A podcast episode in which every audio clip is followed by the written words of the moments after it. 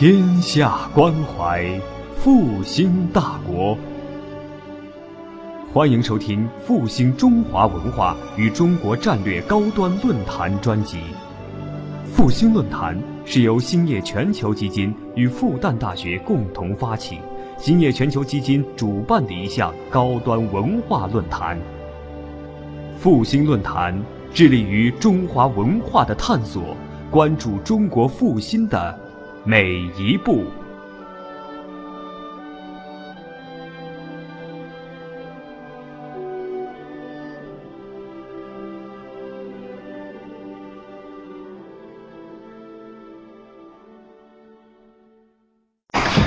嗯，各位朋友，下午好。嗯，今天非常高兴能够在这边呢跟大家有所交流。我现在是在上海社科院社会学所做科研工作，同时呢，我在复旦大学的社会学系出论文。博士论文的研究群体就是农民工，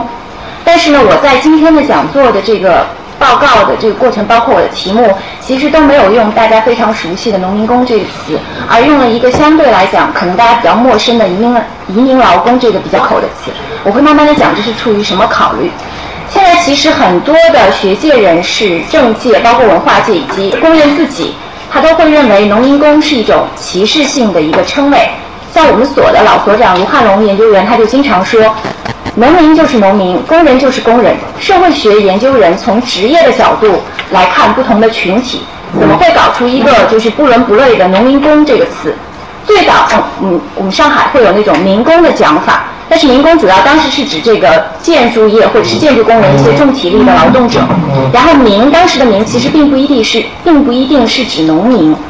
后来逐渐演变了，就开始讲农民工，农民工大家就开始用这个词，然后职业也不再限于比如说建筑业或者是 或者是一些嗯就是某一些特定的行业，它就变成了一个在城市地区从事。比较脏的、苦的、累的这种底层的体力工作，从小县城或者是乡村出来的这些劳动力、劳动承担者，都被大家统称为是农民工。然后他就和，比如说和脏乱差或者和不文明行为等等，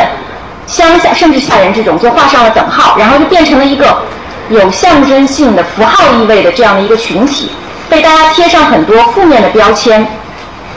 所以，如果我们说农民工这个词，其实它有两层含义。一个是他有一个制度性的身份，就是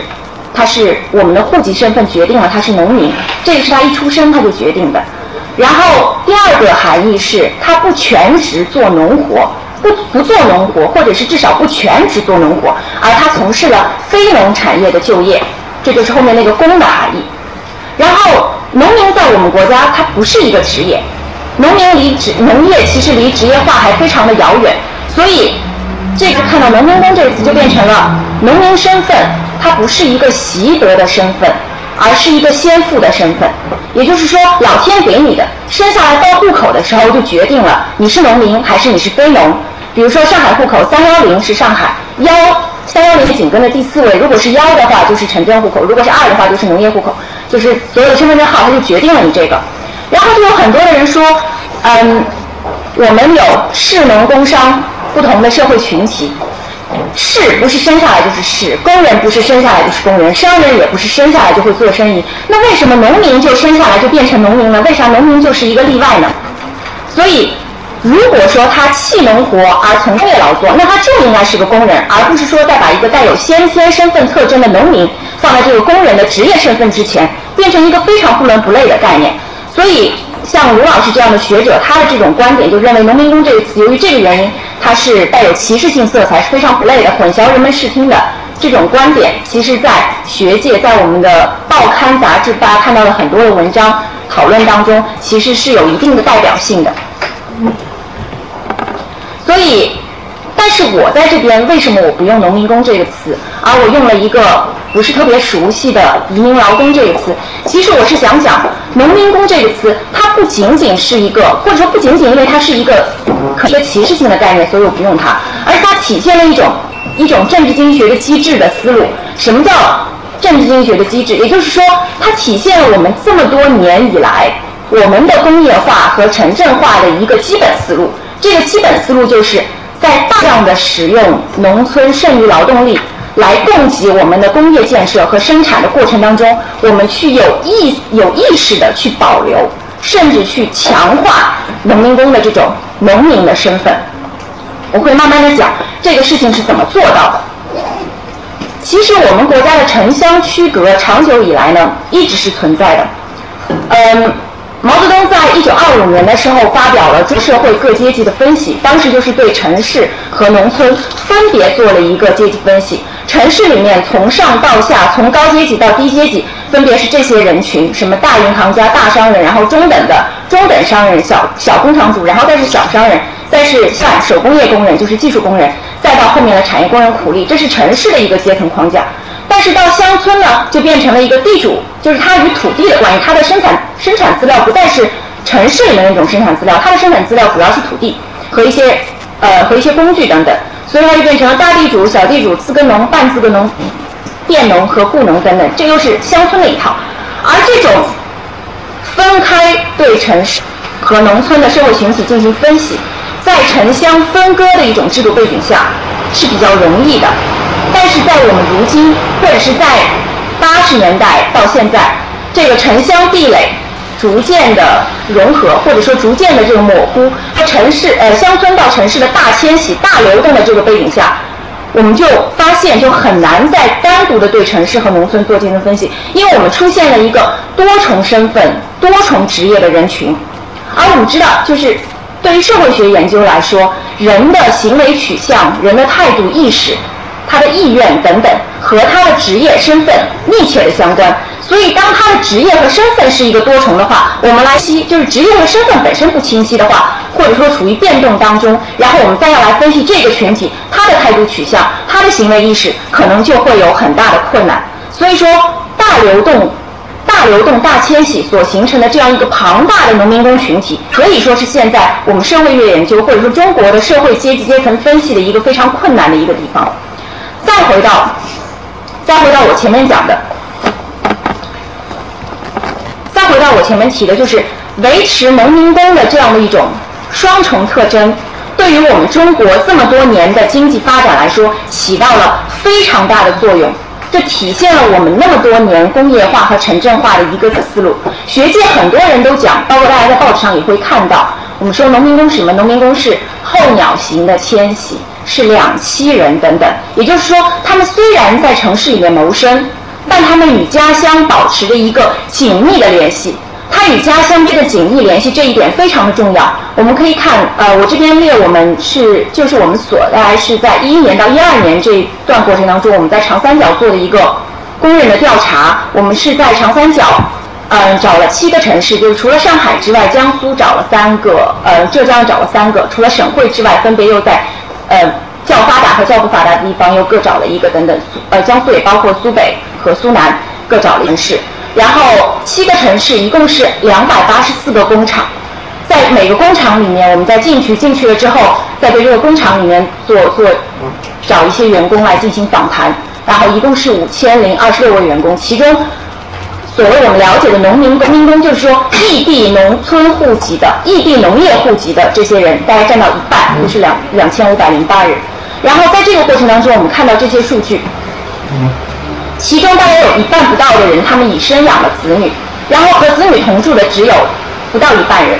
然后剩下的都是子女在老家的，然后有义务教阶有这些子女当中有义务处在义务教育阶段的子女，也只有占到一半。然后一半人当中，又只有四成是把孩子带在身边，在本地的学校读书的，其余的都把孩子留在了老家。然后我们再来看他们和老家亲人之间的经济联系，嗯，有将近一半的人，老家的亲人是有有人需要他长期进行一个补贴的，而事实上这个补贴行为有百分之七十五。在过去一年当中，确实给予了亲人经济补贴，平均的补贴的金额是，当然它的差异非常的大，有几百块钱，有上万块钱的，但是平均我们算了一个均值的话，大概是六千六百块钱多一些。这样的话，刨去物价上涨的情况，大约相当于他们他们在当时，因为我们问卷里面还会问他当时工资性收入是多少，包括工资包括奖金算在一起，大约相当于这个人二点五个月的工资收入，就是他一年要给出两点五个月的工资是贴给老家的。然后有百分之八十二的人每个月或者每周都会联络老家的亲人，当然，由于他的这个具体的工作安排，他回去实际回去探亲的这个行为次数不不会很，可能就是一次两次。住得近的可能会多一些，但住得远的可能也就是两两次一年。但是他的联络，包括电话等等，联络是比较频繁的。然后有超过百分之七十，他在老家是有是有几分到甚至到十几、二十二三十亩不等的田地的。然后他们也懂得一定的耕作知识，所以这些数据。这些数据体现了一个，体现了一个什么问题？包括我们，呃，我在那个郊区很多的村委会和居委会都都做过一些走访。然后郊区大家知道有很多地方，很多区县它都会有，它都会有这个紧挨着工业区。然后在工业区边上的这些区辖区里面，村委会里面超过百分之八十都是外来人口，就是本地人除了就是当当地主把自己农民的房子租出去之外，几乎没有本地人，他们自己都迁到城区或者是迁到这个区的城中区去了。然后在工业区边上那些完全就是像工业园区的村子，园中村全部都是外来人口。然后有些社区已经到了外来人口和就是外来打工者和本地人之间的比例，本户籍居民的比例是十比一的状态，甚至更厉害。然后这些农民工打工赚钱以后，最常干的事情就是回家盖房，或者是回到家乡所在的那个县城或者是镇子买房子，跟城里人挣钱买房其实做法是一模一样的。然后他们除了日常消费之外的很多开支流回到了家乡，然后这些房子他们盖了，自己也不会去住。多半不是为了自己住，然后自己他还是在城市里面打工，更多的是为了老一辈、老一代带孙辈可以住得更加舒适一些，为了让自己的孩子能够，比如说能够在县城上学，为了自己以后离开离开上海能够有一个落脚点等等。所以这些数据，不管是前面那种数字型的数据，还是走访的一些自己的体验，就是说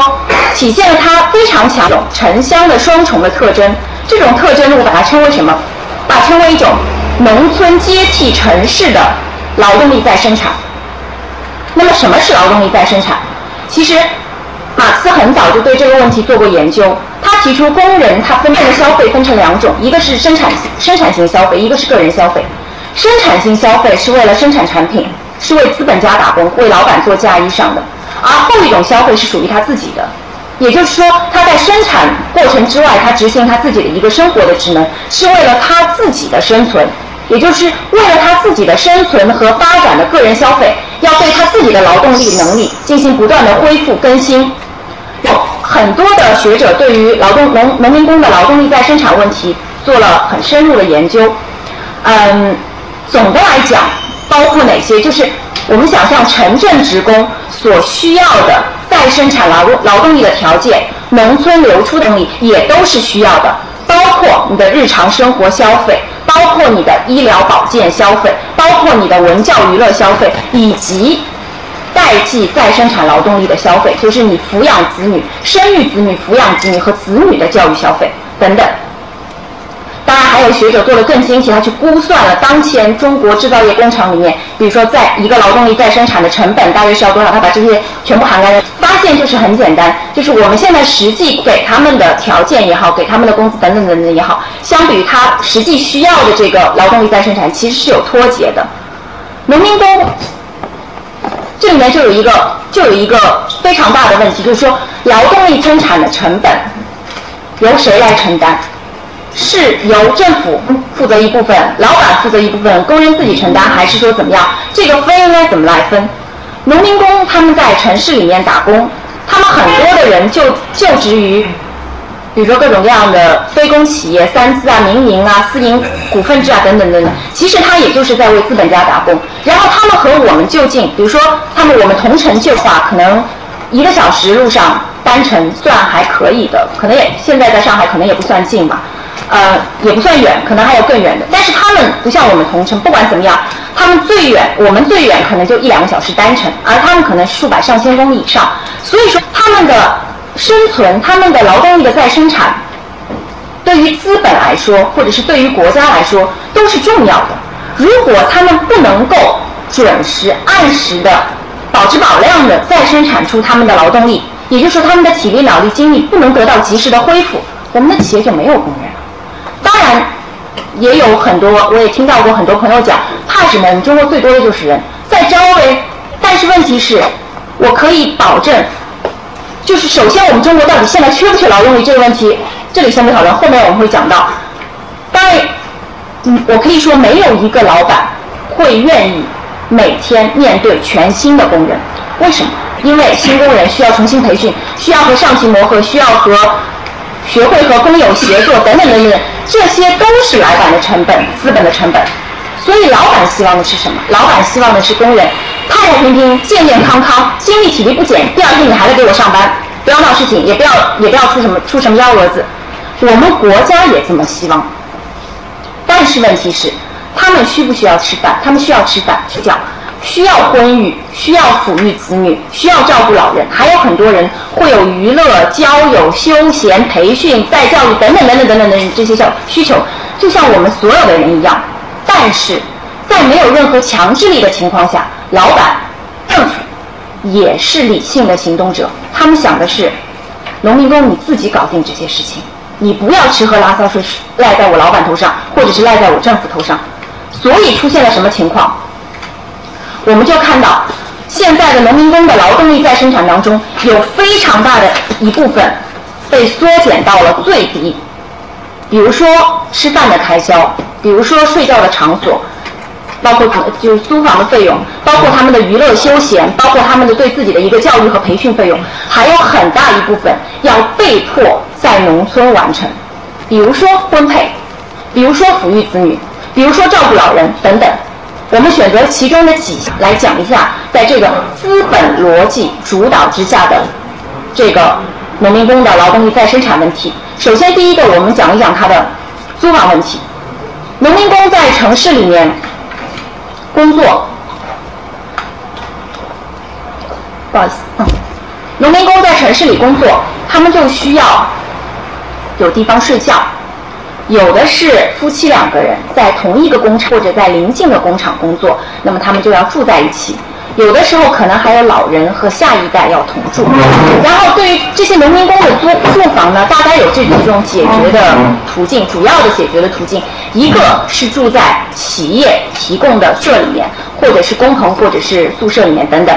然后这种做法对于大型的企业，待会我们看到我会有一些图片，嗯，对于一些大型的企业，尤其是集中雇佣。大量较为年轻的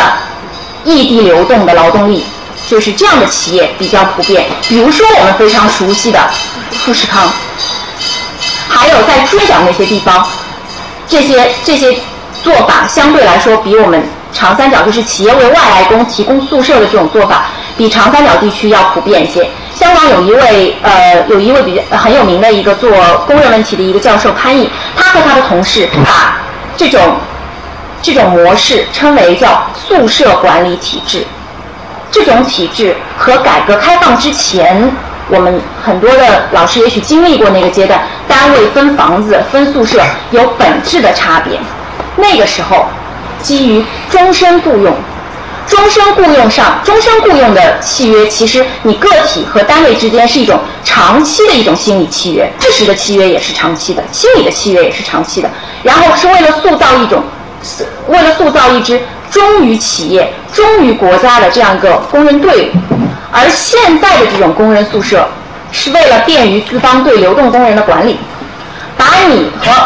把你的生活生活区域和这个生产区域，嗯，生活区域尽可能集中，生产区域尽可能集中，方便集中的管理，然后距离尽可能的缩短，然后能够。呃，完成你对于这些流动力、流动率相对较大的这些整个这么大一支这个农民工群体的一个短期的榨取，并不是为了要博取农民工的忠诚，而只是因为你需要一定的睡眠来恢复你的劳动力，从而继续为资本贡献。听上去很血淋淋，但事实上就是这样，是为了便于便于你对于这个这个工人的管理。所以在这个问题上，呃，我们看到就是在这种。在潘毅教授他们的研究里面，其实，嗯，你的生产空间和你的生活空间是高度重合的。上海这种情况呢有所差异。一方面呢，是因为，呃，就是我们做了很多研究，确实长三角这块劳动保护啊，各方面包括工资啊、保障各方面，确实比珠三角那边要要好一些。也可能是我们就是我们的企业规模也确实比那边要大一些。然后呃，我们也有就是后面包括很多的这个行政的这种介入什么的，也会要也会要完善一些等等等等。所以上海这种情况有差异，就是农民工住宿舍、住职工宿舍的这个比例并不是非常高。我们上海早年其实有一个规定，规定的是企业必须要拿出大概工业用地的百分之七来建厂房、宿舍、职工生活区等等等等。但是在缺乏就是缺乏硬性执行的这个情况之下，根本就百分之七留不出来。因为我为什么要建成宿舍？宿舍不给我创造生产力。我建成厂房，多买点机器，多招一些人来，我可以扩大生产，这也是一个理性的作为一个资本行动者的他的他的一个理性的选择。所以这使得大多数的工人在附近租房，而我们因为我们的这个工业园区都集中在郊区，所以就出现我前面讲过的那个都在附近的这个农民的私房里面租着，然后这些郊区农民就变成了地主。比如说有安，当然有很多安全隐患，一栋这个农民的老式的两层楼的房子，四大四建可以住进个什么？什么十几二十家人家，然后然后有些居集中居住区已经很有这种城中村或者是园中村的感觉，当然会有一些照片大家可以看，但是嗯也有好处，相比于富士康那种集中管理，它的好处是什么？同乡的一家人可以住在一起，它是一个社会支持和社会交往系统，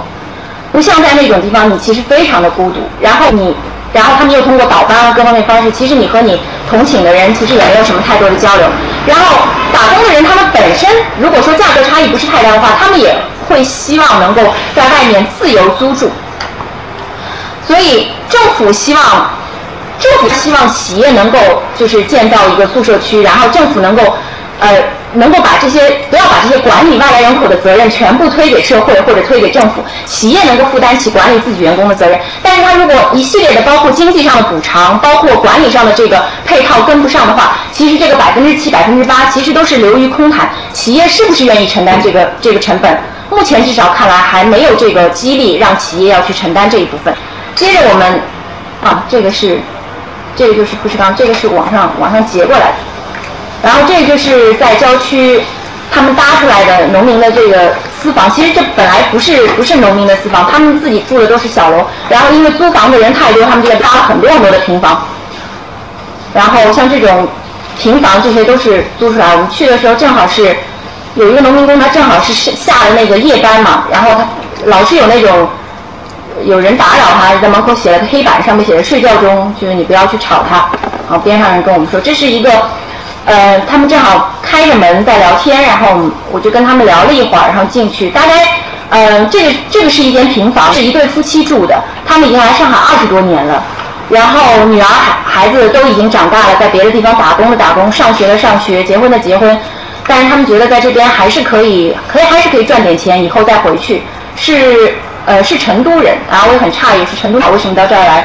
过过这样的两百块钱一个月。两百块钱一个月，嗯，拉是用马桶，然后倒马桶的，然后吃的灶台什么我没拍出来，在我拍照的这边是一个，也不是什么灶台啊，就是自己买了个电磁炉，然后一家一档全部在这里，两百块钱一个月，然后这个就大一些了，嗯，这个因为有一个比较大的堂屋，都是他们农民的房子，然后这是在闵行的一个一个工业园区边上，这个是。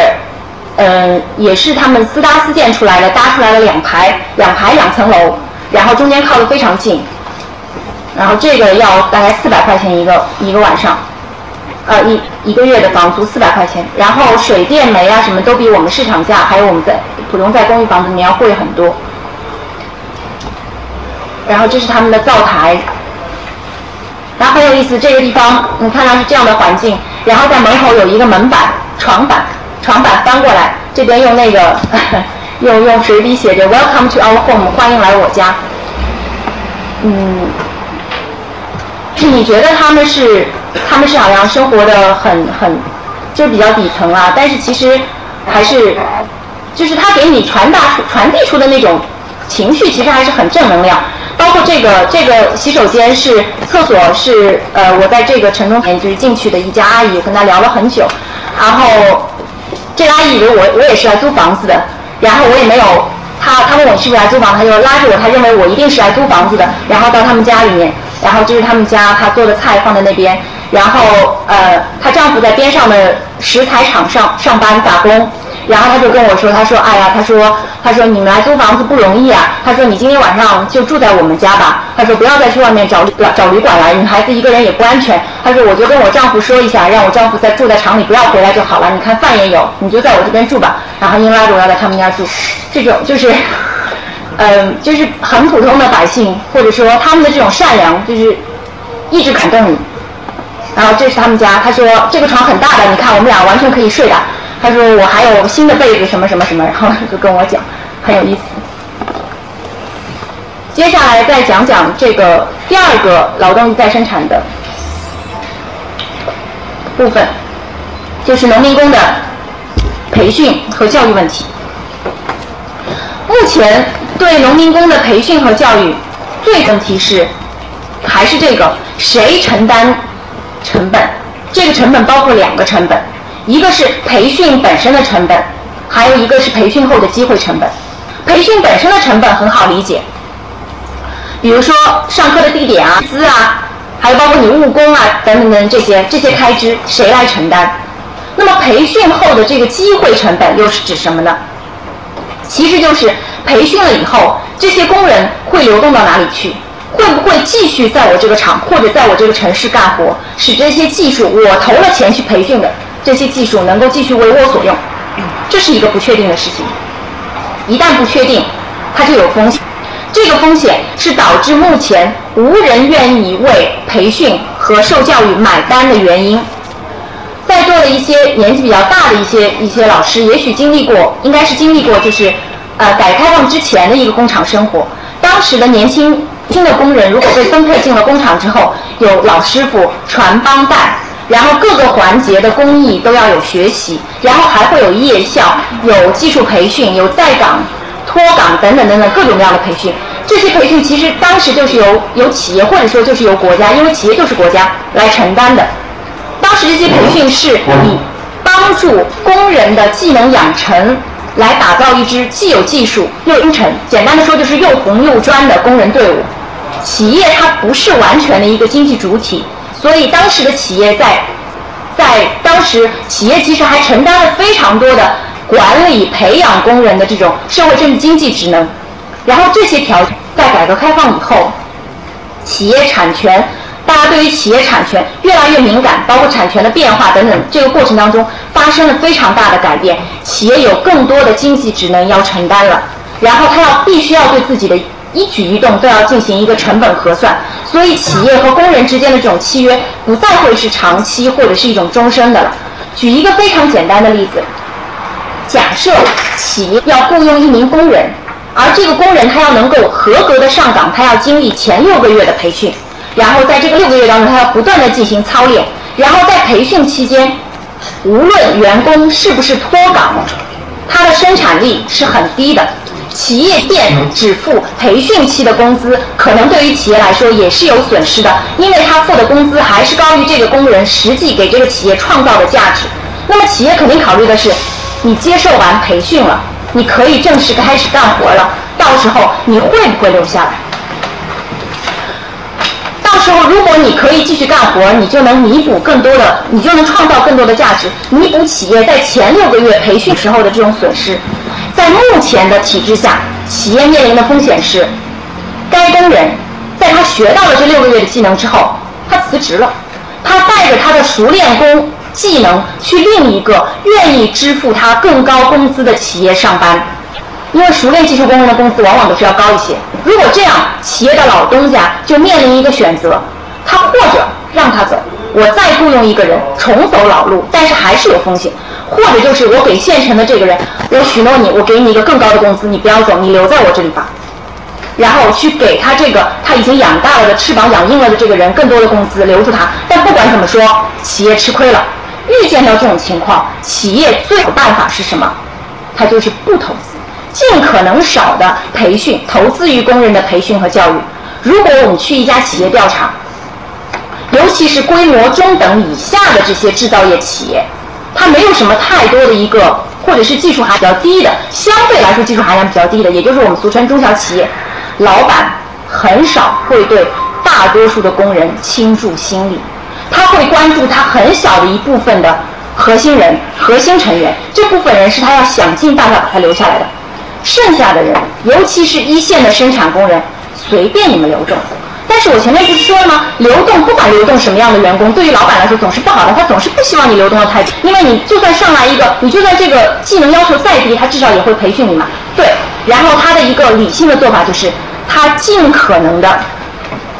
提高他的工人的，或者是他一线工人的可替代率。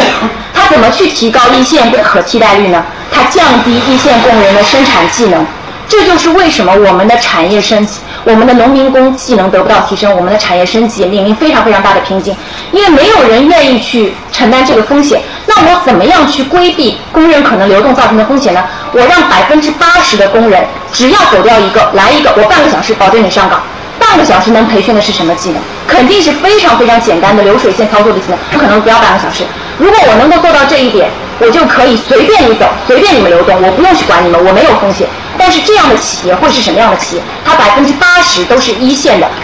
非技术工人、无技术工人。相反，对于我们我我们的产业发展来说，它意味着什么？所以，它的一个它的一个理性的选择就是，让他的普通工人的可替代性足够的高。走了一个，我马上再招一个，培训马上培训一会儿，马上就能上岗。这样我就不怕你们流动了。但是看到的两个后果，一个后果是，我们看。我在访谈当中也看到，农民工群体长期得不到技术提升，长期困在技术要求非常的岗位上平移，它不是一个向上移动，它是平移，它从一个很低技术的岗位到另外一个很低技术的岗位，十五岁初中毕业，十六岁到城市开始上班，到二十六岁还是一个几乎没有技术的工人，然后他所有的他所有的对于人生的一标就是，只要是男的，攒点钱回去开个店。做个小生意，这就是他的目标。我们的技术工人从哪里来？没有。然后这是对他个人来说是这样的，就是跳来跳去，从这个厂跳到那个厂，那个厂跳到那个，一年当中可以跳两三个厂，做来做去都是普工。那里多给你五十块钱、一百块钱一个月，他就跳了。然后老板也抱怨，没有任何的忠诚度。我希望员工有点忠诚度，但是他们就是没有任何忠诚度。但是问题是，大多数老板他做的这个方式就是规避风险的方式，他不可能有一个造成一个有忠诚度的这个这个劳动力群体。但是你也不能怪老板，因为这是他理性的选择。他如果真的投资了，也是碰到有的很好的民营企业，就是那种什么，就是经常会得什么什么奖章的那种，就是那种树标杆型的民营企业、大型民营企业。他说他的困难就在于做了。他一旦被顶到这个杠头上之去，他就只能做黄埔军校了。他永远都是帮同行在培养技术工人，他培养了人家，人家就走掉；培养人家，政府跟他说：“你你就做做黄埔军校挺好的。”然后他被顶在这个标杆上，他不得不做黄埔军校。但是他说：“我不想做黄埔军校，我培养他需要很大的很大的成本和投入，但是没有办法去换来他的忠诚。”然后我们说为什么？就说将心比心，为什么不行？因为这当然扯开去了，也经常和同事讨论。比如说，在美国，或者在西方，我要到一个新的雇主那边，我需要前雇主的推荐信，然后推荐信非常的重要。但是在我们这边是一个高度流动的，没有每个人的背景都是不清楚的，尤其是这个高流动流动性的这个农民工，谁给你推荐信啊？谁会问你要推荐信啊？所以就不太可能造成一个有忠诚度，就是你你哪怕给他培训对他好，你能指望他给你一定的回报。但是你还是不能完全规避这个风险，也就是你赔你花了心力的这些人当中，有有相当一部分可能还是会去其他的其他的厂去拿一个更高的工资会走掉的。所以这样的话，对于他对于农民工的个人来说，就是老板降低普通工人的这个这个技术能力；对于农民工个人来说，就是他的职业生涯前十年甚至前十五年就是在一个低水平的重复做这些事情。但是对于我们。整个国家的工业产业转型和发展来说，意味着什么？由于缺乏一支合格的技术工人队伍，由于企业纷纷对他们的生产性岗位进行去技术化，而使得我们的产业转型、产业发展非常非常非常非常的艰难。我们上海的领导常产讲产业结构调整和转型。要从制造业向服务业转，还要向高端服务业转，已经讲了多少年了？百万纺织工人下岗的时候就开始讲，杂料绑定的时候就开始讲了。目前你们看服务业能替代制造业了吗？不可能。然后现在习大大又开始讲，我们要保留一部分制造业，要保留尤其是高端的制造业。你高端的制造业靠无技术的简单体力工工作，你你怎么做啊？所以这个就是一个很典型的，所有的人都是个体理性，最后导致这个结果偏离了对优，不仅是对优，而且是非常的差，非常糟糕。所以怎么办？政府，政府你要有战略眼光啊，要有经济投入啊。也就是说，你指望着企业或者是农民工个体在这个问题上来单方面承担培训的劳动力再生产成本是不合适的，也是不可能的。然后我有一个同事，他的一个观点也蛮有意思的。他的观点就是说，国有企业就应该像就是现在的国有企业就应该像以前的国企一样，技术继续为培养技术工人、培训技术工人承担相应的成本。以前的国企为什么不行？当时面临私企的没有社会包袱的竞争，包袱太重，撑不去。现在国企不一样了。很多垄断的利益为国企所不能得也，所以在这样的情况下，我们是不是需要他的观点？我们是不是需要重新评估国企？你在享受了这些利润的呃利益的情况之下，你是不是应该重新评估它的一个会责任？也就是说，强调了国企应该多承担一点培养技术工人的责任。当时我们上海的这个培养那么多工厂培养出来的上海师傅可是全国一绝。然后这种如果说能够有这种传统的重拾的话，那么会对我们我们的农民工群体，会对我们的城镇的工业发展可能会有很好的一个正面的作用。战后日本和德国为什么会这么快复兴，导致后面很短的几十年当中，德国制造、日本制造就变成一个高精尖、质量有保障的一个代名词，就和当时国家去担当培养了一大批的技术工人是绝对是分不开的。这个讲的是农民工在。培训和教育方面的一个再生产体，它常常被我们的就是我们政策或者是我们的企业忽视了，或者是区别对待了。最后，我们讲一下这个再生产问题的另一个很重要的方面，就是农民工子女的抚育问题。嗯，最近一年多以来，其实北京和上海都出现了好几好几起这种主张流动人口子女受教育问题的这种冲突性的事件。一开始其实还是就是少量的流动人外来人口和当地的这种基层行政部门之间会有一些对峙的，但是很快我就发现这个演变成地图炮了，就是地域之间、城乡之间的互相攻击是一塌糊涂。我我这边不想做什么道德评判，就是我只是说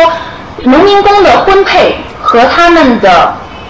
和他们的子女的养育，其实也是他们劳动力再生产当中一个非常重要的组成部分，甚至可以说是我们国家的劳动力再生产的一个非常重要的组成部分。现在已经两亿多了，我们国家一共才多少人？然后，所以他们下一代会怎么样？他们培养出来的人会怎么样？其实对于我们整个全国的这个适龄的劳力的人口更替是非常非常重要的。这个是从经济学家呃，是从从联合国哦，是经济学家网上摘的，好像是是联合国发表的一个人口的一个统计，就是中国的一个嗯青壮年劳动力的，就是它和中国经济发展的这个年年份其实是吻合的，就是青壮年劳动力占的人口比例大，然后中国的经济发展就比较迅猛，而现在大家看到这个，其实在逐渐的下滑，就是人口红利在逐年的下降。嗯，其实我不知道大家知不知道劳动力人口更替这个概念。现在就是自然的一个更替率大概是二点一还是二点二，就是说一对夫生养两个子女多一点点，是大概是这样一个一个一个状况。然后我们国家已经非常多年低于这个水平，这是多年实施人口政策的一个缘故。许多人口学家都已经提出了，是放开。计生政策，包括放开人口政策的一些建议，也在这方面就是做了非常多的精细的测算，包括就是多少年之后，如果这样下去，多少年之后，我们国家的适龄劳动力和就业人口的比重将降至多少多少，然后等等等等等。但是，就是现在，现在这个问题似乎还没有还没有得到一个非常大的，最近好像说是单独会有一点放开，我也不知道。就是一国的这个育龄人口，他生养子女的一个情况，其实对于该国的这个社会保障和福利政策是非常敏感。就社会保障福利政策怎么样动一动，可能就会使得这个他的这个育龄人口的生育意愿会有很大的变化。因为养育子女的成本是非常高的，大家可能都有直接或者是间接的这个体会。这个其实也是我们的管理部门和很多的上海市民担心外来人口大量涌入的一个依据，就是我们不要把人口导入变成一种福利驱动型的导入。什么叫福利驱动式的外来人口导入？就是说，比如说我给他子女入学越来越方便了，这可能就是一种福利。如果你让工子女入学非常便利，那么这些农民工就会把子女都弄到上海来。但是，根据我们。多年的调研访谈和大样本的数据调查，子女导向的社会政策是否已经对，是否已经对这个目前的这个外来劳动力群体构成了一种福利驱动呢？目前我不能说不，我只能说没有证据表明这一点。目前，因为我们仅仅放开了这个义务阶段非户籍子女的积分入学制。这个积分入学制听上去容易，但其实有非常非常多的管理型的门槛，管理管理性的门槛，比如说包括你的你要有固定住所，你的固定住所或者你购房合同，或者你要提供租房合同，有谁去租个房会现在会签合同？然后包括办理居住证与否，还包括办理居住证的年限也有很大的讲究，还有还有其实就是很多上海市民强调的，我们要看他的贡献年限。就是你在我这里待多少年，所以就是办理居住证的年限其实也有讲究，还包括缴纳社会保险与否。当然不缴纳是不行的，在缴纳里头年限也是重要的考察的一个考量的指标。甚至对于大企业就业和小企业就业都有分值差别。大企业因为作为地方政府的一个招商引资的一个重要的对象，对这些里面的就业人群有附加分值，等等等等等，这些都有 都有都有差别。所以其实是一个很复杂的东西，你看上去好像很容易，但是事实上。门槛非常的多，而且就目前来看，就是在这些管理性的门槛等等，包括他们自己的一个经济性的筛选机制之后，能够把学龄子女带在身边的外来农民工家庭，可以说都最差的家庭，因为你带过来，如果说你是首先你你是可以租较大的房子，对吧？甚至你可以，如果他是读小学的话，很有可能是要再接一位老人过来的。老人是不能上班的，老人专门帮你看孩子，你得养老人。你马上夫妻两个人本身是自己养自己，自己自己赚钱自己干活，租个很小的房子就可以。现在你要租个大房子，你要养可能要养一到两个小孩，还要养一到两个老人。然后，所以不同的真正就是在那个工厂当班倒的小夫妻，把孩子带在身边的比例真的是很少。基本上孩子要上学了，可能出生在上海，孩子要上学了就回去吧。然后不同的调查的结果都发现，真正的将学龄子女带入工作的，大概只占全部有子女有子女家庭的百分之四十。然后如果要占全部农民工的比例，那就更低了，因为有孩子的可能只占三分之一，呃多一点点，所以就更低了。然后最近一个朋友在装修，呃一个一个一个老师那边在装修，然后我们去帮他。看那个铺地板的时候来的就是一个小小小小的，也看可以算是农民工嘛，但是他自己承包一块，也不算包，他也是跟老板做的。然后他就是两个女儿，然后他女儿都在老家，他一个月好的时候能挣一万多，不少了。然后老婆也不上班，在老家帮他看孩子。然后他在私营企业上班，他说干多干少都是他自己。然后他又他又想得很明白，其实这个在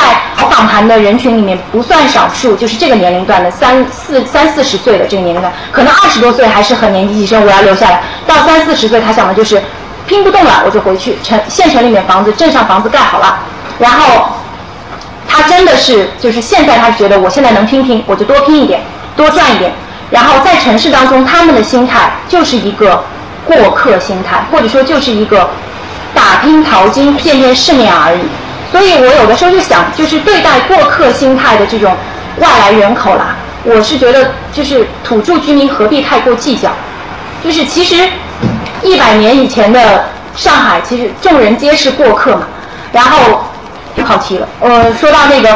子女抚育，说说到子女抚育问题，所以就变成就是在这样的情况下，农民工就非常依赖乡村的家族。亲戚关系帮他们实现在城市里面没有办法实现的这种劳动力代替的再生产，所以他们维持和乡村之间和农村之间的这种纽带是非常重要的。呃，这是不是我？这是网上截下来的。所以再回到我们最初的时候，再回到我们最初的时候讲的，就是嗯，从农民工到移民劳工，就是我用的这个移民劳工这个概念，它其实是个观念性的转变。那么我再来讲移民劳工这个词，移民其实最常用的是用在跨越国家边界的这样一个人口流动当中，指一些非当地的原居民以长久居留为目的，然后在你这个迁入地住满一年以上，国际一般通行的标准是一年以上。我们现在用来看这个外来务工群体，而不用什么流动人口之类的，其实就想说的是一点，就是它已经不那么流动了，或者说你的政策预期和你的配套设计，不要把这一群体看作是暂时性的，在你待几个礼拜，人家就走人的。这里有一个非常大的一个观念的改变，不仅我们的基层管理部门这个观念在改变。我们的市民，上海土著，其实这个观念也在改变。因为早年我们把这些人称为盲流，认为人家过来是瞎流动、盲目流动，所以后来有遣送制度。因为你是盲目过来的嘛，我要把他送，把你送回去。后来发现，就是老觉得这些人，这些人不知道是来城里干嘛来的。后来发现人家蛮有目的性的，也没有在马路上瞎晃，然后都有地方去。有地方有有事情做的，然后我们就开始管这个这一个人群叫流动人口，然后到现在，然后这几年呢，就是各个研究机构其实也都做了各种各样的调查，还有包括就是外来人口管理方面的一个数据统计，然后确实有很多的外来人口走了。就是如果现在去访谈一些人的话，你会发现啊，我当初是跟我们家谁谁谁七大姑八大姨过来的，但你的七大姑八大姨呢，他早就回去了，回老家去等等。确实有很多人走了，但是也有很多人来了。然后，所以说我们要准备好，就是作为一个群体，我说的这个流动性不是说它个体的流动性，而说作为一个群体的流动性，它就是这个基数一直在那里。有很多人走掉，有更多的人过来，所以我们整个的中国还在扩张。当然，扩张没有前十几年这么厉害，但是还在扩张。复旦大学人口所有一个有人口研究所一位教授，他做了一个测算嘛，他就是说，二十年当中，大约在我们上海沉淀下来的外来人口比重，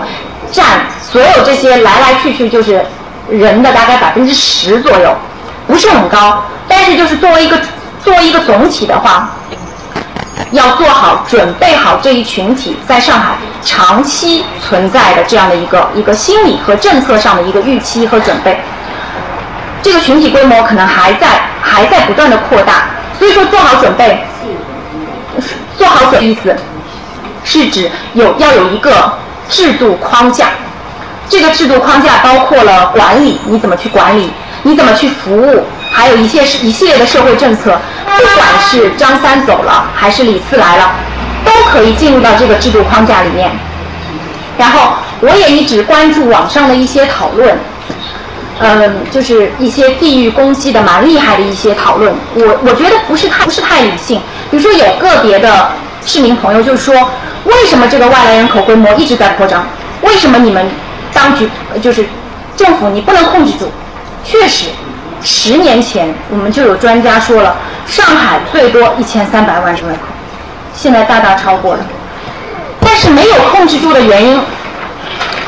没有控制住的原因，绝对不是因为政府不想控制，而是因为政府没法控制。因为上海的这种劳动力密集型的工业和服务业仍在快速的发展，这十年又有了大发展。你如果现在去郊区看，连郊区的农业都已经职业化了，青浦农业大棚里种地的就全都是外来人口，房子就搭在那个田间田间屋棚那个那里，就就搭了房子，然后把家里面一家老小全部全部弄过来，然后住在那边。所以我们去去那边调研的时候，他们的领导。本地生、本地长、土生土长的上海人就讲，如果他来种地，上海的菜价翻几个倍也不止，因为你给他的工钱低嘛。然后如果你换成上海本地人，上海现在本地当当地的那些人全部做地主去啊，照他们讲起来，有一个词形容他们叫实力阶层啊，就是他不工作了，他只是靠把自己的房子搭搭搭的跟那个什么，就是跟迷宫一样的，然后一小间一小间租给别人，就靠房租，一个月可以活得好好，然后搓搓麻将，就干这个活。你让他们去。种地，然后把这些人都赶出去，让他们去种地，不现实的事情。你去去到那些社区，你就看到外来人口占到社区总人口百分之九十五，然后到这种地步，如果我们视他们为洪水猛兽的话，你应该看到的是那个社区一塌糊涂，完全没有一塌糊涂。上班时间没人在街上晃荡，干嘛干嘛去，要么在工厂上班，要么准备做小生意做小生意，出摊的出摊，都规定好了几点钟到几点钟出摊，都在做这些事情。大家都有事情要做，没有人在在那边晃荡什么压马路。你今天，好像百分之九十五以上的外来人口，而是很很无法管理的一个事情，不存在这个问题。所以，然后在地方做调查的话，你会发现百分之六七十以上都是已经来了半年以上的，因为我们不是按照一年来区分的常住的，我们是按照半年来区分常住不常住的。所以你，我我有的时候我就跟朋友们他们讨论的时候，我就说嘛，我说。让外来人口不来很简单，关掉几个工业园区，厂子强行迁到江苏、浙江，不要，我们上海不要，人口立马倒出，因为那些就是那一大群一大群的人，全部都是就业机会导向型人群，跟着就业机会走。现在各个沿海省份，尤其是大城市、大中城市，都在上项目、上园区、抢项目、抢劳动力，中部城市都在抢。你强行出企业，人家高兴还来不及。所以，如果你从移民的角度来看这一群体，我们的很多政策就不会出现那种拆东墙补西墙、急就章，然后指望着他们就是好像待个一两个月就走的那种，而是从长线来看，包括我们的公共设施，还有我们的心态，就是人口导入、外来人口和本地居民的共处。是会长期存在的，所以我们如何规范各自的行为，如何互相适应，如何互相宽容，可能也需要我们一些社工机构去在里面做一些事情，就是在有些社会矛盾还不是很大的情况下，能够解，能够能够去解决它。嗯，那么还有前面讲了移民这个问题，就是我们要不要再把这些人看作是流动性很大的。或者说，他们今天这一波来了，明天这个规模就会变得很小。不不，这么多年的经验已经不可能出现这样的情况，而且根据现在的趋势，这个情况还将继续有一定增长的持续下去。那么接下来的说，移民劳工，那么还有劳工这个问题，用劳工去取代农民工，没有另外的考虑，就是农民的职业化，这里牵涉到。两个问题，两个含义：一指农民出身的人们，他们成为职业工人，或者是其他的一些非农劳动者，也就是成成为职业性的非农劳动者，这是一层含义。还有一个含义就是农民本身变成一种职业。先讲第一个，第一个问题，第一个问题就是农民变成职业性的一个非农群体。农民变成职业性的一个非农群体，通常这意味着他们的迁移是离土离乡式的迁移。离土不离乡式的迁移，我们也曾经出现过。在八十年代乡镇企业大量兴起的时候，离土不离乡式的迁移是非常普遍的。呃，当时的研究数据表明。从一九七八年到一九八八年间，新流转出来的农村剩余劳动力当中，超过百分之七十是被乡镇企业吸收的。所以费孝通老先生当时就讲，我们要发展小城镇，要城镇化，让农村剩余劳动力可以就近就业。其实就近就业真的是我们中国当代经济发展的一个创举。当时在城市里面，其实很多街道工厂、大集体、小集体企业，其实都是解决了大量人就是就业的一个办法。因为我也是八零后嘛，所以我小时候父母都是双职工，然后爷爷奶奶、外公外婆，甚至那个时候年纪入的还都在上班，根本没有老人帮你带的。但是父母可以不靠老人帮忙带大我们这些八零后。很重要的一个原因就是。可以就近就业，还有一个就是就近入托入幼。当时当然了，人人际信任也不像现在这么糟糕。当时我就托儿所我在托儿所的时候就就钻就偷偷的钻门缝跑出去过好几次，然后穿了几条马路跑回家。如果这样搁在现在的话，我爸妈肯定是可以去告他，告托儿所你怎么带的孩子对吧？然后把托儿所阿姨吓得满头大汗。但是到那个时候人没有这种想法了，就觉得哎呀我虚惊一场，孩子回来了，好好好，乖一点乖一点，明天送我，以后不可以跑了啊，就这样。然后绝对不会说我要去告你。但是这个是这个是题外话，就是当事人没有这种想法，权利意识没有现在这么强。就是不讲权利肯定是有问题，但现在太讲权利了，好像问题也很大，搞得人人自危、人人自保。又讲到之前讲的，就是个体理性最终变成一个集体非理性。所以那个时候职工上班都是送小孩，就是上班送过去，下班接回来，不要现在什么三点钟要家长接了走，然后这个完全不愿意负这个责任，就是一点点责任都不愿意，他也负担不起，真是一塌糊涂。就是工作和家庭、生产和劳动力代替再生产之间完全是脱节的，不像那个时候完全是在一起。然后铁嘛也是越修越长，地铁修得越来越长，交通越来越方便的结果就是，也没有缩短大家上下班通勤的时间，只是使得大家住得越来越远了。所以这个事情，小时候像我们上学的话，走十五分钟、二十分钟算远的，现在什么地铁一个小时算近的，所以。其实西方学者，因为他们的现代化已经完成了那个过程，工业化，所以他们从七八十年代开始就已经开始考城市布局对于人们工作和生活的这种异化了。而我们好像还没有到这个阶段，我们还是在大板块上的这个阶段，还没到反思。所以后来这种离土不离乡的这种就业模式，嗯，就由于各种原城镇化被城市化代替了。乡镇企业的情况也不太好，农村信贷紧缩，企业产权问题好像也变成一个很大的问题，提上议事日程。然后乡镇企业大量的摘帽转制，变身为私营企业等等等等等。然后他们的发展遇到了瓶颈，然后提供就业岗位的这个能力大大缩小。所以到九十年代中期、中后期吧，那个时候就提出了确立了一个叫优先发展大中城市的政策。到那个时候开始。农村劳动力的就近就地转移，以及当地的这些小工业按农村剩余劳动力的能力大大的下降，所以到九十年代以后，如果我因为我们也有一些那种长时段的数据可以看，包括一些其他的研究，九十年代之前短距离流动、同城流动，或者说是呃省内或者是甚至是一个地级市内流动很多，但是到九十年代之后。农村劳动力的流动主要就表现为一种异地流动。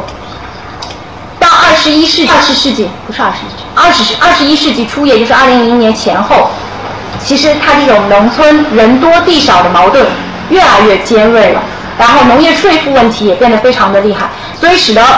农民单纯依靠务农进行生产再生产越来越难。当时的三农问题，包括李昌平的什么“我向总理说说实话”，什么农民真苦，农业。什么农业农村真危险？什么都是在那个时候提出，还有包括中国农民调查等等，都是那个时代的事情。所以离土离乡、外出打工就变成一个普遍的趋势。所以，如果我们从这个角度来看的话，它变成农民变成一个职业性的非农群体，他要长期在你城镇当中居留下去，在长期在你城镇当中工作，长期在你城镇当中生活。那么他的一系列的需求，他会碰到的一系列的问题，他的经济生活、社会交往、家庭关系等等，他都会在城市当中凸显出来。我们从观念上已经不不能再有他们是城市工业发展的蓄水池，我们要他们了，招一招他们就过来；我们不要他们了，我们挥之他们就回去。这样的观念事实上已经行不通了。还有，当然了，我们目前。当然，当然，我们目前还有很多的制度没有改革，比如说我们的农村土地制度也非常的谨慎，在做这个事情，使得这个土地制度就使得这一群体其实他和故乡之间还是保持了非常多的联系。比如说他逢年过节会过去家乡征地啦，或者土地集中流转啦，政策到那边啊，他们就不管这边做多重要的事情，他们都会回去，因为那个对他们来说太重要了。在我们访谈中，这样的情况还不是还不是个别。散见于很多的省份都有这样的情况，说明这个政策的这个试点啊，在很多省份都在做。零八年经济危机的时候，中国去估算两千万农民工返乡，当时是很可观的。而且我们的这个，而且从我们的我们的这个，我们目前不管怎么样，从我们目前的这一线城市的这个经济发展来说，我们还是需要每年还是会新增很多的劳动力就业岗位，尤其是处在这种工业区或者是或者是这种工业生产当中，还有包括为这些生产服务的这种低端的、中低端的服务型的人群。大量的技术半技术工人、半技术非技术工人，还有为这些技术半技术工人服务的这些服务性人口，这是都是劳动力密集型的产业。作为一个整体，他们将长期在城镇当中居留，而且和早年来上呃来城市做小生意、做建筑工不同，现在更多的人过来在工厂里上班，在一个正规的，然后。朝九晚五或者是朝八晚几的这种有一个时间时间和这个规范规定的这样一个这样一个情境下上班，这样就使得他们可以兼业务，就是半工半读，能忙的时候跑回去的可能性或者是情况比例也在减少。他们要长时间的在这边待着，而且如果像我们上海的很多的工业区布局都是在郊区的话，更加限制了他们的活动半径。他们。活，他们到市区非常的不方便，更不要说离开市区。他们一般就在工业区附近的这个社区生活消费，所以对于这些人群的日常的消费品提供，包括他的一个生活支持，包括他的一个心理支持，在城市当中的适应融入等等，目前我们政府部门的服务并不多，NGO 有一些在做，但相相对于这个群的规模来讲，覆盖面是不行的，所以。很重要的是，这些支持性的需求很大程度上是他们自己完成的。也就是说，我们如果用一个词去形容它的话，我们看到在这些，比如说工业园区边上的这个社区里面，他们是一种内循环式的生态，叫外来人口自我服务的生态。外来人口服务人口，给他们烧老虎灶的，给他们开开这个什么洗头房的，给他们开什么小诊所的。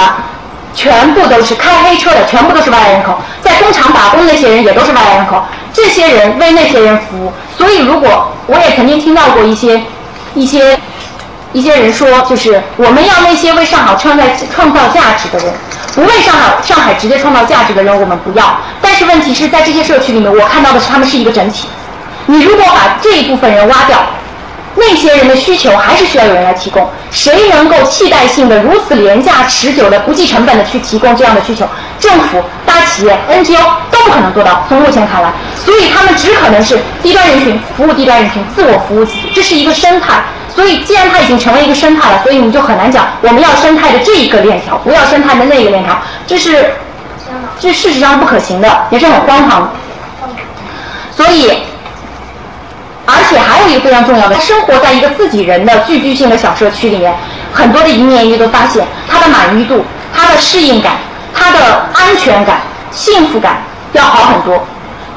有有学者做过我们的三峡移民的安置，零散安置、集中安置，集中安置人的这种自我适应情况，包括和周围的邻居，就是他通过他一个群体去和周围的本地居民打交道的情况，都要比零散安置把它。看的插在插在一个完全非我族类的情况之下的那种适应情况要好得多，所以这个其实就和我们看到，比如说纽约有什么小西西里啊，什么旧金山有什么唐人街啊等等等，其实是一个道理。包括还有犹太聚居区等于，就是在国外他们不是这种国内，他们是跨国的流动，但是他们做了很多这种族群族群之间的这种融合，所以其实他们愿意住在一起，他们住在一起其实。对于我们政府的管理，因为你管理是希望他舒服，他不舒服他就跟你不开心，跟你闹事儿，跟你膈应着，所以你肯定希望他舒服。那你怎么希望他舒服呢？他们自己住在一块，他们挺舒服的。所以你不要去为了我们自己的这个管理方便，其实现在我们行政部门也很多也想明白了，不要为了自己管方便去一刀切，去去去很生硬的去把他们拆散。你们在一块儿就是为了为了搞坏事情，所以我不让你们在一块儿，但是让他在一块儿。互相包括照应孩子，包括包括照看老人，包括财务的这种互相的看管等等，就又形成了我们一个农村的这种无人社会啊这种感觉。其实他的各种的同族聚居这种情况，他自己各种的这个适应性和这个社会结果其实要好一些。只要你们能够互相支持，不聚众闹事，也是好事情。所以这些年来，嗯，就是各地的政府都在都在都在做很多的事情，包括提供随迁子女的入学啦，包括希望企业或者拿，包括我们建的那个农民工公寓啊什么的，我们希望能够给你们。就给你们提供家庭房啊，包括我们缴纳社会保险等各方面问题，我们都给你们越来越宽松啊。其实就是，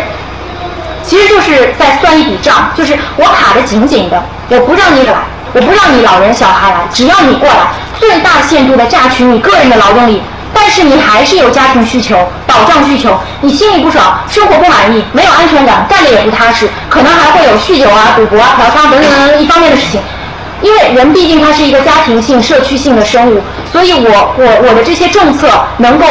至少不去打掉你的这种家族或者是家庭的这种纽带，我保或者说我至少在一定限度内我保护，我让你们可以在一起互相支持，过得挺好。所以这是一个，这是农民他变成一个职业性的在城市里具有一个职业性的一个非农就业群体，一个非常重要的我们政策上做的一些。事情可能还是会继续要这样做下去，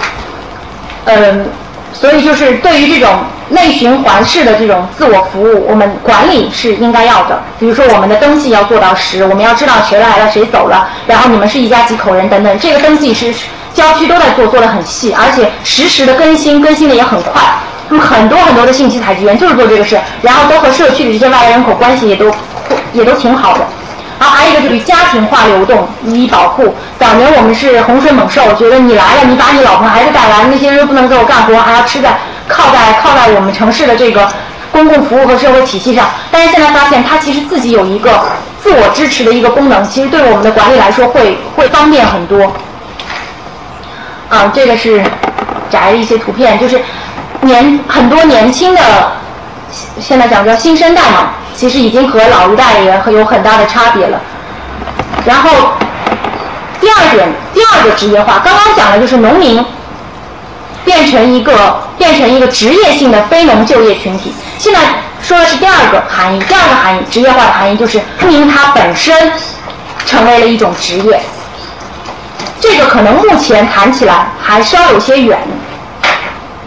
但有一天我们将看到。农民成为一种职业，而不是一个先富性的身份，中会出现一大批的职业农民。我常常在想，就是我们在当今中国，就是一个大流动、大迁徙的这个时代，研究工厂的劳动关系，这是我博士论文关注的这个题目。但是我们研究工厂的劳动关系，研究在城市中发生的这样一个事件，我们不能忘掉农民和农村农业研究，为什么？一是因为现在大部分的工人，他现在农民身份，他们在农村长到成年，然后农业社会当中的这种生产关系、社会关系，其实和工业社会有非常大的差别。我在访谈当中就听到，跟我访谈听到我访谈的那个企业，跟我大侃他对他手头的几百个工人要狠狠的改造，改造什么？改造他们落后的农民性。他举的例子就是，这些工人一有什么事儿，他根本不管你厂里的制制度是什么，就是纠集一帮老乡冲到厂方办公室，谁官大他找谁。然后他完全就是他他不是根据我给他定的这个制度办事。然后老板是这种想法。然后我碰到一个基层的一个劳动保障局主管劳动争议的一个一个领导，他也是这么说。他说。农民工啊，遇到纠纷，他说我们处理了很多很多纠纷，只要这个纠纷里面牵涉到农民工，那这个纠纷就是不理智。他们的观念是遇到事情找老乡、找亲戚，他不找政府的。他们的话当中有很多的片面，有很多的以偏概全的地方，但是他指出了一个非常重要的问题，就是农业社会当中人是有社群性，或者说是集体性、家庭性、宗族性。我这边讲的叫四个性，就是他是属于他所在的那个群体的一个成员，然后群体很大程度上是初级的群体，就是他生下来就在这个群体里面，然后它和工业社会当中人的一种个体性或者说是自我意识、自我导向的这样一种特征之间是有很大的差别的。美国的哈佛大学的学者，上个世纪三十年代的时候，他曾经，他们曾经一帮人应邀去了美国的叫一个叫西部电力公司下面的一个霍桑工厂，这就非常有名的霍桑实验的来源。霍桑工厂做一个什么研究呢？做如何提高管理的效率和呃如何使我们的管理真正能够提高工人的生产率。他们的问题就是怎么让工人能够更卖力的工作。然后他们结果发现就是改变了非常多的生产环境啊，但都没有什么用。结果发现工人知道他们成为了被研究对象以后，就非常的卖力。就是在这个小组当中，工人非常的卖力。然后这帮学者，其实这是一个很简单的东西，但是好的研究或者是好的学者，他可以从一个很简单的事实当中说出这么大的一个故事，然后他们就写了一堆的书和论文来解释这个现象。因为当时企业当中施行的这个主要的管理模式是一种泰勒式的管理，泰勒式管理就是大家可能看过《摩登时代》里面卓别林式的那种，就是泰勒制的典型。每个工人做一道工序，把生产流程分解，你就做这个，然后把你管得死死的，你不能多一个动作少一个等等等，因为那个就会降低效率。但是哈佛大学的教授们指出，当农民进入工厂之后，你的这种管理很有可能是有问题的，因为农民习惯了团结。结成小社群，互相合作，而不是单打独斗完成任务。农民习惯在一个社群中，通过我的努力获得这个社群对他的认可和好的名声。这个对于那个农业社会的人来说非常的重要。包括现在我们很多的人类学研究会发现，就是在没有被到万恶的资本主义侵蚀的很多的地方，人们仍然是这样的。然后。所以，认可、声誉等等，这都非常的重要。这不是可以量化和货币化的东西，但是非常的重要。所以，简单的科学管理是有成效的。结果，他们的这个霍桑的这个霍桑工厂的这个霍桑实验，引发了管理学的一次革命。然后，这体现出农业传统，或者说他们作为农农民出身的这样的这样的一大群人，在工业化转型当中，其实是两个文明之间的张力。到底会怎么样？还有很多的未知数，所以这个问题也非常的有意思。我们现在也看到很多的外来务工人员，也已经和他们的父辈不一样了，就是他代际也已经自己出现了内部的一个分化。他们可能习得了更多的工业社会的社会化和交往的方式等等等等。所以要理解我们这个时代的劳动力，可能要放到这种工业农业转型碰撞的这样一个大背景下面去看，才更有意思。在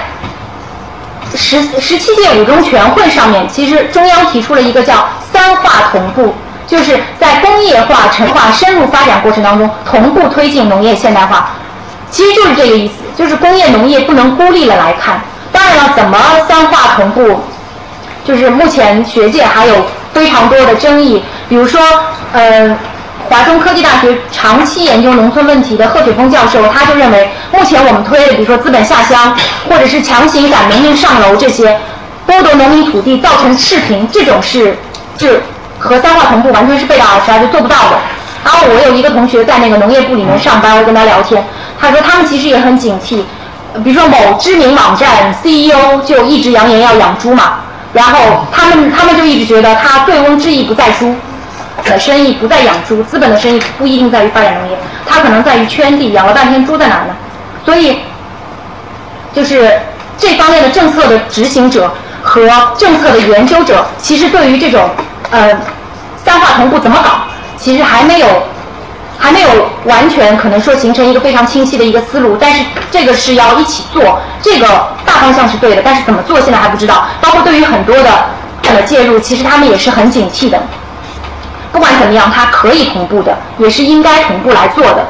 然后现在的那个农村的孩子都不愿意种地，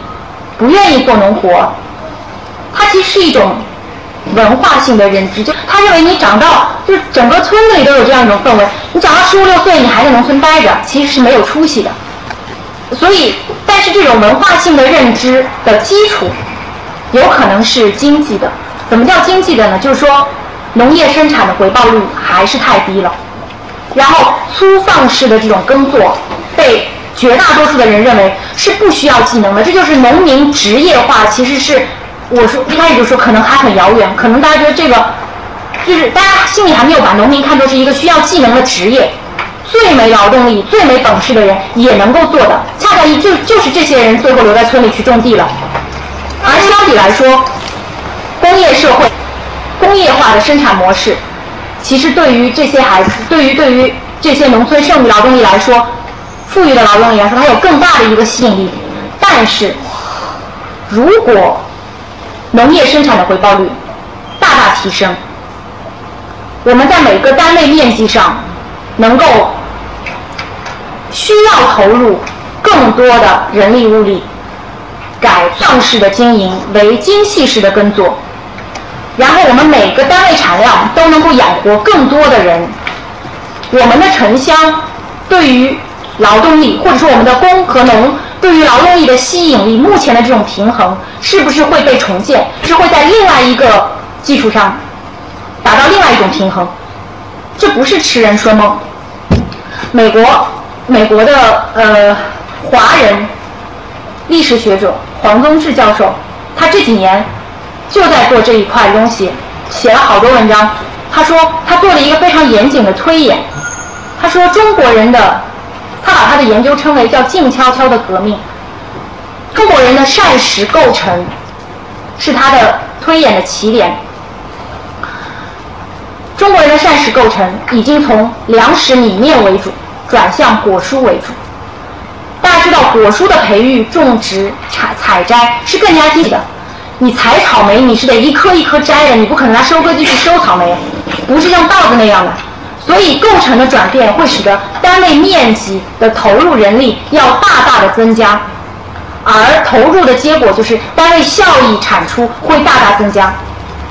黄老先生，他对于中国的农业发展是充满信心的。我们有那么多人，我们有那么多人，对那么多的，那么对于瓜果蔬菜，包括现在有机农产品等等，有这么多的需求，所以农业的发展是大有可为的。然后这种改变一旦发生，可能是静悄悄的，但是是革命性的，然后会根本改变人们对于农业和农民看法，包括那个农业大学。中国农业大学还有其他一些地方地方性的农业大学，也有很多的学者在做这一块，就是包就是对于职业农民的一个农业技能的一个培养，就是把它作为一个作为一个高精尖的人才，或至少是中档的技术人才在培养。所以，也许在我们的有生之年，能够看到农业的岗位成为做一个炙手可热的工作，而不是再有什么人生下来就是农民。靠制度性的一个身份、户籍身份延续变成农民，而必须靠努力的学习培训、认真的学做一个合格的农民。今天跟大家分享的一些我的看法，讲解好，希望大家指正。